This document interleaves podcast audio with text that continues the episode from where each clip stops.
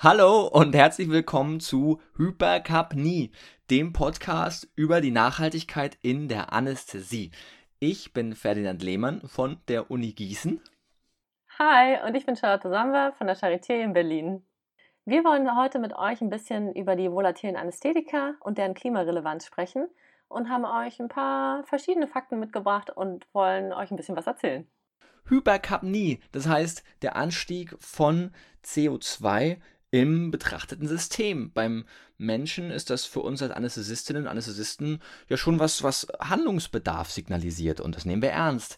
Das Klima hingegen, hm, da ist im Großen und Ganzen bisher noch nicht unbedingt der, der, die Ernsthaftigkeit aufgekommen, mit der dieses ganze Thema vielleicht beackert werden sollte. Und das wollen wir heute mit euch gemeinsam ändern. Wir wollen über die Wirkung der volatilen Anästhetika auf das Klima sprechen.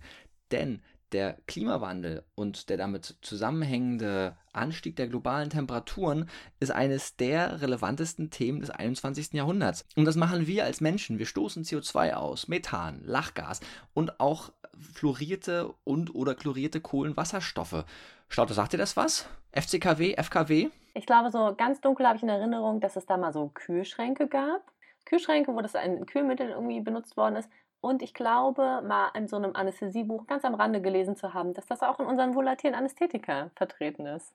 Genau das, genau das. In den 90ern wurden die Dinger einfach in Kühlschränken verboten, diese FCKW, FKWs. Und ich habe das Gefühl, dass mir als Anästhesist das nie so richtig gesagt worden ist, was ich da eigentlich mache. Dass ich nämlich jeden Tag wie aus einem ewig leckenden Kühlschrank äh, diese FCKWs, FKWs in Form von volatilen Anästhetika über den Schornstein des Krankenhauses ungefiltert in die Atmosphäre blase. Und das ist ein Problem und das wollen wir heute mit euch besprechen und wir wollen euch Sachen an die Hand geben.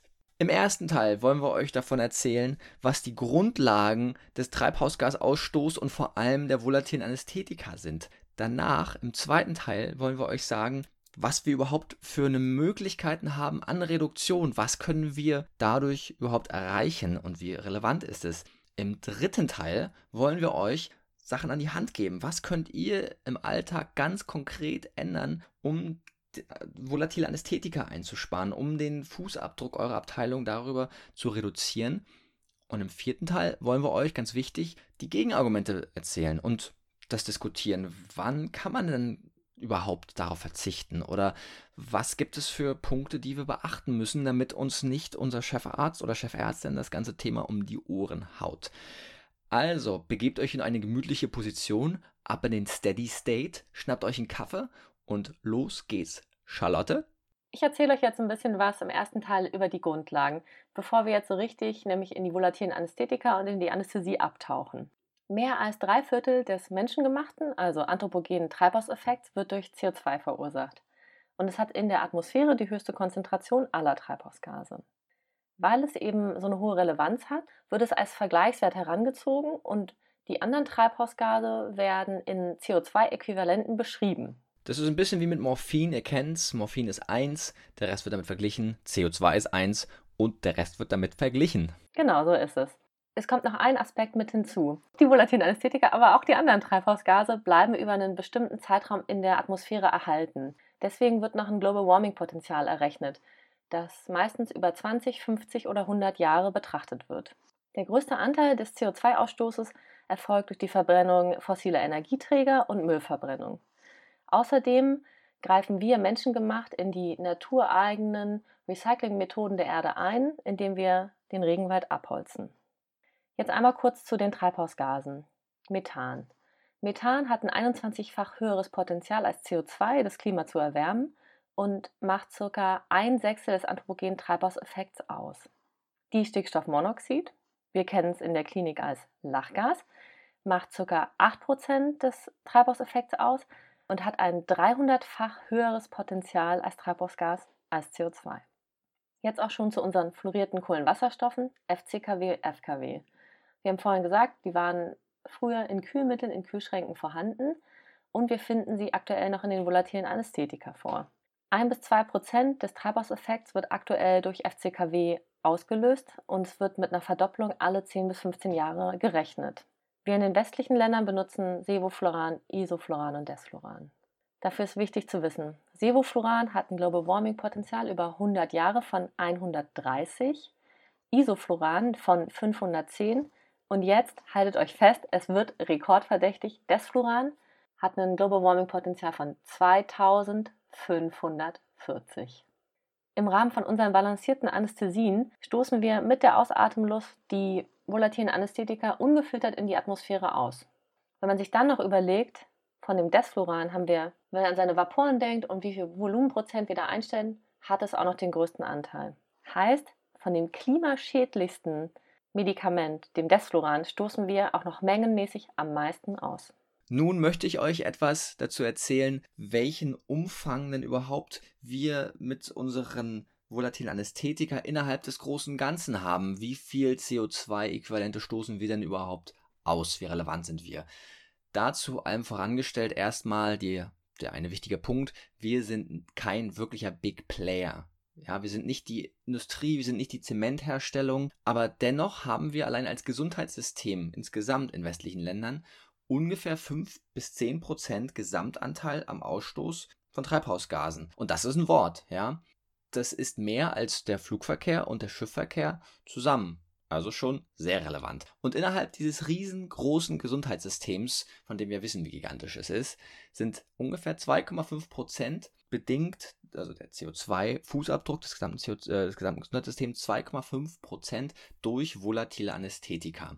Das auch wiederum kann man sich überlegen, naja, ist das denn so viel? 2,5 Prozent von 5 bis 10 Prozent? Aber wenn man sich überlegt, das sind nur wenige Medikamente, von denen auch ein relevanter Teil verzichtbar ist und wir dadurch schon 2,5 Prozent Gesamtsenkung erreichen können durch nur kleine Änderungen, dann ist das schon wirklich relevant. Das will ich euch insbesondere an Beispielen verdeutlichen, denn es ist, ist so charmant, weil es so alltagsrelevant ist. Denn Desfloran, ihr kennt's, eine Ampulle wird dran geschafft, weil der Vapor ist leer, wird aufgefüllt, zack, Ampulle leer, 240 Milliliter verbraucht. 240 Milliliter Desfloran, das entspricht 440 Kilogramm Kohle. Früher haben meine Eltern noch Kohle schippen müssen in den Keller, um das in den Ofen zu verbrennen. Das sind 9 Zentner Kohle. Das ist richtig, richtig viel. Und das verballern wir halt einfach so über unseren Vapor, über unsere Narkose und husch ab in die Atmosphäre. Ein anderes Beispiel ist, wurde mal so gerechnet, aber es ist schön verdeutlichend, was eigentlich passiert. Wenn ich eine 2 Liter pro Minute Narkose mit Desfloran mache, über 7 Stunden, großer Baucheingriff, nichts Ungewöhnliches. 2 Liter pro Minute über 7 Stunden bedeutet das gleiche CO2-technisch, als wäre ich mit dem Auto ungefähr 15.000 Kilometer weit gefahren. Das ist so, als würde ich von Südafrika mal auf den Nachmittag bis nach Norwegen durchdengeln. 15.000 Kilometer durch so eine kurze Narkose. Kann man sich sagen, ach naja, aber ich bin noch schlau, ich mache doch Minimal Flow. 0,5 Liter pro Minute. Trotzdem sind wir noch bei über 4000 Kilometern. Und das ist einfach mal so an so einem normalen Arbeitstag passiert, was ihr im Alltag ja sonst nie machen würdet. Und da ist nämlich genau das, was ist. Der individuelle Fußabdruck von Anästhesistinnen und Anästhesisten ist hier das, was wir wirklich relevant und groß beeinflussen können. In einer wirklich schönen Studie von Hannah Richter und Martin Schuster wurde gezeigt, dass durch den Abbau von Desfluranvaporen der individuelle CO2-Fußabdruck deutlich gesenkt werden kann. Ein kleines bisschen Zahlengewitter noch. Ein normaler Bundesbürger macht 11 Tonnen CO2 pro Jahr im Durchschnitt. Jetzt kann man sich denken, als Anästhesist, Anästhesistin, ach komm, ich gebe mir doch Mühe. Ich mache doch bestimmt ein bisschen weniger. Fingers crossed. Nein, es sind ungefähr 17 Tonnen, die wir im Jahr verballern. Und das liegt einfach an, primär an unseren volatilen Anästhetika. Und jetzt kommt der Clou. In der Studie, die ich gerade erwähnt habe, wurde gezeigt, dass mit dem Verzicht auf Desfloran der Fußabdruck gedrittelt werden kann auf 4 bis 5 Tonnen pro Jahr. Von 17 bumm, auf 4 bis 5 Tonnen pro Jahr. Und wir sind noch die Hälfte eines durchschnittlichen Bundesbürgers das ist genau das, was wir hier, was wir hier erreichen können. Wir sind nicht die Big Player, die das große Ganze schnippschnapp einfach beeinflussen können, aber wir können es in unserem Rahmen schaffen. Und das ist das, was, glaube ich, auch realistisch ist für das Individuum. Genauso wichtig empfinde ich den Punkt, dass wenn sich das in einer, in einer Abteilung umsetzen lässt, was natürlich wiederum viel größer ist, aber vor allem dann, wenn in den Köpfen ankommt, Mensch, wir können hier mit im Grunde kleineren Interventionen schon wirklich was erreichen und es fühlt sich gut an für uns und das macht einen macht im Team was, dann kann man das auch als Blaupause benutzen, um weitere Änderungen anzugehen. Beispielsweise über Müllmanagement, Recycling, etc. etc. Und das sind alles Themen, die wir euch gerne in den nächsten Folgen vorstellen würden, als kleinen Teaser fürs nächste Mal. Was könnt ihr also wirklich praktisch in der Klinik umsetzen, Ihr wollt euren CO2-Fußabdruck als Anästhesisten dritteln. Wie könnt ihr das machen? Wir wollen euch ein paar Aspekte mit an die Hand geben, ein paar Denkanstöße, was ihr konkret machen könnt. Als erstes überlegt euch vor Beginn eurer Narkose, ob es eine Indikation für volatile Anästhetika gibt. Und wenn die jetzt nicht unbedingt da ist, dann wählt doch eine Narkose mit Propofol oder ein Regionalverfahren. Und wenn du dann doch ein volatiles Anästhetikum benutzen möchtest, dann merke dir, nimm lieber Sevofluran, denn es ist deutlich weniger klimaschädlich als Desfluran, ungefähr 20-fach weniger schlimm. Man könnte auch noch mit den Kosten argumentieren. Sevofluran ist auch deutlich billiger als Desfluran. Wenn man dann schon ein volatiles Anästhetikum nutzt, dann seid doch so gut und achtet auf jeden Fall auf den minimalen Frischgasfluss. Denn insbesondere in der Einleitungsphase ist einfach genau der Zeitpunkt, vor allem bei kurzen Narkosen, wo man die größte Menge, den Big Chunk aus, äh, von den volatilen Anästhetika ausstößt. So ist es. Und da gibt es verschiedene Techniken. Da haben wir euch in den Show Notes einen guten Link hingepackt, wo ihr so ein paar kleine Techniken und Kniffe lernen könnt. Da geht es zum Beispiel um so Sachen wie stelle deinen Frischgasfluss bei Einleitung bzw. beim Aufsättigen des Medikaments nur auf die antizipierte, auf das antizipierte Atemminutenvolumen oder drehe den, den Fluss ab während der Intubation bei einem Kind etc. etc. Da gibt es ein paar coole Techniken zu lernen. Und natürlich Minimal Flow während der Narkose, halben Liter pro Minute. Das schützt das Klima und auch die Kosten, was immer gut ankommt. Was vielleicht auch das Klima schützen könnte, ist, ich habe vorhin kurz über Lachgas gesprochen und gesagt, dass es ein 300-fach höheres Potenzial als Treibhausgas hat als CO2. Nutzt ihr noch Lachgas in der Klinik überhaupt? Und falls ja oder nein, wie auch immer, versucht darauf zu verzichten. Ich weiß nicht, Ferdi, habt ihr das noch?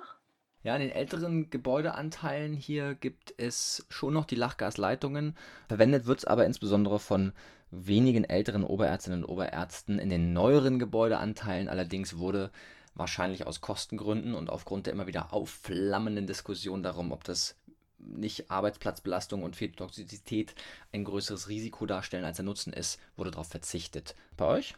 Bei uns im Neubau gibt es das schon gar nicht mehr und da war auch das Argument, die Wartungs- und äh, Wartungskosten der Leitung sind zu teuer. Dementsprechend gibt es bei uns kein Lachgas und deswegen haben, machen wir klimafreundlichere Narkosen. Vielleicht, man weiß es nicht so genau. wow. Wow. Ähm, wichtig ist auch, dass ihr das Thema auch einfach ansprecht. Wisst ihr, jetzt sitzt ihr natürlich zu Hause und habt euch jetzt hier diesen, oder warum ihr gerade sitzt, Fahrradsattel, wo auch immer, habt euch einen Podcast angemacht und habt damit ja schon euer Interesse am ganzen Thema gezeigt. Nun ist es aber so, das geht nicht jedem so, deswegen spread the word. Ihr müsst ihr könntet, solltet das auch vielleicht innerhalb eurer Klinik verbreiten, insbesondere vielleicht im Rahmen von laufenden Fortbildungen, dass ihr da das anbringt, das Thema.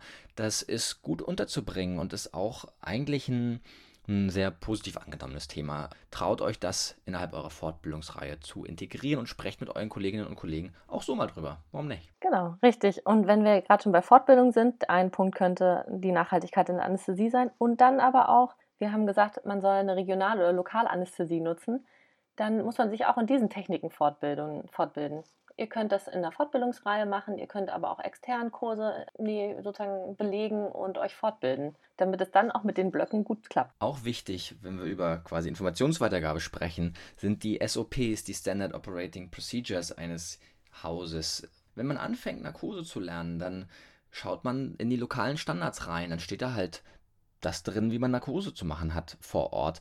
Und wenn da zum Beispiel drin steht, Sevofluran, Desfluran gleichwertig oder Tiva, der balancierte Anästhesie gleichwertig, ohne dabei den Klimaaspekt vielleicht zu beleuchten, dann, naja, seien wir ehrlich, dann lernt man das nicht von der Pike auf. Hingegen, wenn das schon eingebaut ist, wenn, das, wenn ihr das ändern könnt in euren SOPs, natürlich in Rücksprache mit der Klinikleitung natürlich, aber dadurch schafft ihr eine andere Normative. Dadurch könnt ihr das Thema einfach von der Pike auf an integrieren in das Erlernen, wie man Narkose macht. Jetzt kommen noch zwei Punkte, die ich besonders schön finde. Eins davon, Ferdi, das möchte ich dir gerne überlassen. Wie ist das mit den Stickern? Mit den Stickern. Die Sticker, da gibt es eine tolle Studie aus den USA, die haben einfach, also es ist wirklich ganz charmant, weil die mit so simpler Intervention einen großen Effekt haben. Die haben einfach auf den Vapor vom Desfloran einen brennenden Regenwald draufgeklebt, einen Aufkleber davon, auf das Sevofloran einen glücklichen Regenwald. Und siehe da, die, Reduktion, äh, die, die, die Nutzungsmenge von Desfloran ist deutlich zurückgegangen. Das ist natürlich nur wieder ein kleiner Ausschnitt, die werden sich auch Fortbildung gemacht haben und vielleicht hatten die auch Glitzer- und Flauschsticker, aber ihr seht schon, mit solch kleinen Interventionen sind große Wirkungen möglich. Und hey, warum nicht? Klebt einen QR-Code bei euch drauf, klebt einen Aufkleber mit einem Regenwald drauf. Das ist nur wirklich nichts groß Störendes, aber es erinnert einem Alltag, ach ja Mensch, da war ja was. Und apropos QR-Code, wer Interesse daran hat, jede seiner Narkosen so ein bisschen nachzuverfolgen, im Sinne von wie viel CO2-Äquivalente stoße ich gerade aus, kann sich verschiedene Apps runterladen, die haben wir auch in den Show Notes mit drin, wo man ganz genau eingeben kann, wie viel man jetzt mit seiner balancierten Anästhesie, aber auch mit seiner Tiva an CO2 ausgestoßen hat. Dann könnt ihr eure tägliche Reise von Kapstadt nach Oslo nachverfolgen. Und ein Blick in die Zukunft. Es gibt noch gerade in der Entwicklung Recycling-Methoden für die volatilen Anästhetika. Im Grunde geht es darum, dass so ein Scavenging-System irgendwo an den Auspuff eures eures Narkosegeräts oder des Krankenhauses gepackt wird und dort die volatilen Anästhetika gesammelt werden und dann wieder zurück zum Hersteller geschickt werden und ähm, aufbereitet und wiederverwendet werden. Das ist Zukunftsmusik zum anderen und es ist auch in unseren bzw. meinen Augen nicht die Allwetterlösung. Ja, das kann ein wichtiger zusätzlicher Baustein sein. Nichtsdestotrotz ist auch die individuelle Nutzungsmenge an diesen ganzen Medikamenten trotzdem zu reduzieren. Das ist ja trotzdem wichtig. Und nicht überall werden solche Scavenging-Systeme, wie man sie auf Neu, Neudeutsch nennt, verwendet werden können. Haben wir alles, Charlotte? Hast du noch einen Punkt? Nee, ich glaube, wir haben, glaube ich, jetzt alles erstmal so weit zusammen. Ein großer Blumenstrauß der Intervention. Pickt euch eure liebsten Blumen aus und versucht es umzusetzen. Es ist nicht schwer und es hat einen großen Nutzen. Jetzt hat Ferdi schon angesprochen, Recyclingmethoden, die sind nicht äh, hundertprozentig und die sind wahrscheinlich auch nicht des Rätsels Lösung, aber es gibt ja Momente in der Narkose oder auch Situationen und Indikationen, wo wir doch volatile Anästhetika brauchen. Und das führt uns eigentlich auch schon zu unserem nächsten Punkt, den wir gerne mit euch besprechen wollen. Weil es wird so sein, dass ihr euch der Diskussion stellen müsst, dass nicht jeder sagen wird, okay, cool, ja, nee, dann nehme ich jetzt keine volatilen Anästhetika mehr, weil du mir das erzählt hast, sondern ihr müsst wahrscheinlich in die ja, ihr müsst wahrscheinlich in die Diskussion einsteigen. Und da haben wir ein paar Punkte jetzt mitgebracht, die wir gerne mit euch besprechen wollen. Die euch auch helfen können, dann, wenn die Diskussion aufkommt, auch nicht einfach in Schockstarre dazustehen und zu sagen, okay, okay, na dann mache ich das doch lieber, wie alle anderen sagen und früher immer schon gemacht haben, sondern einfach auch ganz klar sagen können, na warte mal, da gibt es gute Gegenargumente. Denn eines der klassischen Argumente, insbesondere für Desfloran, ist ja seine sehr gute Pharmakokinetik. Das ist ja in jedem, in jedem Anästhesiebuch zu lesen. Schnelles Anfluten, schnelles Abfluten, bombastisch. Gerade für die bariatrische Chirurgie ist das großartig. Nun ist es aber so, dass die Studienlage dazu sagt, und da möchte ich euch auch gerne auf die Shownotes verweisen, da sind all die Studien, die ich jetzt im Grunde indirekt anspreche, auch drinne vermerkt, dass ihr euch das Ganze auch, dass ihr auch das belegen könnt, was ich, was ich oder dann später ihr erzählen werdet. Denn wenn man, wenn man Desfloran für bariatrische Chirurgie verwendet, dann gibt es schon Studien, die sagen, ja Mensch, die Leute wachen schneller wieder auf, sind schneller spontanisierbar und auch schneller aus dem Aufwachraum wieder raus. Aber es gibt genauso Studien, die genau das Gegenteil sagen. Die sagen, mit Nativa und insbesondere unter Verwendung von, einer, von einem EEG-Monitoring ist es sogar gleichwertig oder auch teils schneller wieder raus, sind die Patienten schneller wieder raus aus unserem Umfeld mit Nativa, genau, wenn wir das verwenden im Vergleich zu den volatilen Anästhetika. Am Ende muss man sagen, wenn man das alles zusammennimmt und die Studienlage sich mal auf der Zunge zergehen lässt, ist eigentlich weder das eine noch das andere wirklich überlegen. Weder die Tiva noch die volatilen, also die balancierte Anästhesie. Deswegen muss man sagen, die Argumentation ist nicht ausreichend treffend und viel wichtiger ist eure individuelle Narkoseführung, was ihr selbst macht. Genau, da komme ich immer wieder und sage, wir müssen auch einfach gucken, was für, was für eine OP läuft gerade. Wer ist mein Chirurg? Wie operiert er? Wie lange braucht er noch für seine, seine OP? Gibt es irgendwie Komplikationen? Was ist da eigentlich los? Mal übers Tuch gucken und schauen, was die da machen. Dann kann man auch äh, zusammen mit einem EEG-Monitoring adäquat seine Narkose vielleicht schon ein bisschen flacher machen zum Ende hin und dann ist man sicherlich genauso schnell raus aus dem Saal, wie wenn man Desfloran, wenn man den ganzen Tag Candy Crush spielt, Desfloran-Narkose macht und dann, oh, jetzt ist aber vorbei, oh, hoppla, hat es eigentlich geblutet, weiß ich gar nicht, aber jetzt, ah, Tubus raus, schnell Topf zu, Fluss hoch. Also ich glaube, es ist wichtig und das schulden wir auch unseren Patienten, dass wir, oder sind wir ihnen schuldig, dass wir unsere Narkose und die OP gemeinsam verfolgen, um das bestmögliche Outcome für alle dabei rauszuholen. Außer für die Candy Crush Hersteller in dem Falle. Die haben Pech gehabt, kein Candy Crush. Es gab, wie du gerade schon erwähnt hast, es, oder es gibt vielmehr ein paar Indikationen, wo wir um unsere volatilen Anästhetika nicht herumkommen werden. Dazu gehört die Kardiochirurgie, denn es konnte gezeigt werden und das auch ziemlich umfassend, dass in der Kardiochirurgie Morbidität und Mortalität geringer sind, wenn volatile Anästhetika verwendet werden. Somit muss man mal sagen, in diesem hochstandardisierten Umfeld der Kardiochirurgie wird so bald nicht darauf zu verzichten sein. Und das ist auch okay. Aber auch hier gilt wieder, warum Desfloran, Sevofloran oder Isofloran auch in älteren, in einigen älteren Häusern, kann man das sagen, in einigen Häusern Sevofloran, Isofloran wird verwendet und genauso sinnvoll wie das Desfloran, zumal die Pharmakokinetik auch da weniger relevant ist in der Kardiochirurgie, muss man sagen. Ein weiterer Punkt sind die Kindernarkosen und insbesondere die Maskeneinleitung mit Sevofloran. Da ist das Gold wert, muss man ganz klar sagen. Da werdet ihr sowieso kein Desfloran verwenden, aber mit Sevofloran, auch hier kann man sich bewusst werden, dass eine, ein unheimlich hoher Fluss während der ganzen Einleitungsphase oder der ganzen Einleitungsphase nicht unbedingt sein muss. Einmal kurz aufsättigen mit einem adäquaten Fluss und keinem übermäßigen Fluss reicht völlig aus. Genau, und dann macht es euch noch einfacher. Und zwar, indem ihr die Kinder gut prämediziert. Mit Dormicum, alters- und gewichtsadaptiert, ist sowohl die Einleitungsphase für alle, so, also sowohl für die Kinder als auch für euch, die ihr da die Narkose einleitet, auf jeden Fall entspannter. Klebt Emmler-Pflaster, um die Wahrscheinlichkeit zu erhöhen, dass ihr einen sicheren IV-Zugang habt schon vielleicht zur Einleitung oder spätestens, also vor der Einleitung oder spätestens, wenn sie eingeschlafen sind. Das ermöglicht einmal, dass ihr natürlich eure Anästhesie umstellen könnt, aber erhöht eigentlich, und das ist ja vielleicht auch wichtiger oder auch sehr wichtig, die Sicherheit für die Kinder erhöht. Deswegen muss das auch mit da rein unbedingt. Lachgas, haben wir schon gesagt, lässt sich auch darauf verzichten. Ja, auch Lachgas ist da eigentlich nicht unbedingt notwendig und ja auch gar nicht mehr so oft vorgehalten. Ein weiterer wichtiger Punkt in der Argumentation sind die Kosten. Denn in unserer ökonomisch geprägten Krankenhauswelt wird niemand sagen, juchai, wir machen einfach das teurere als das günstigere, weil das Klima es so will.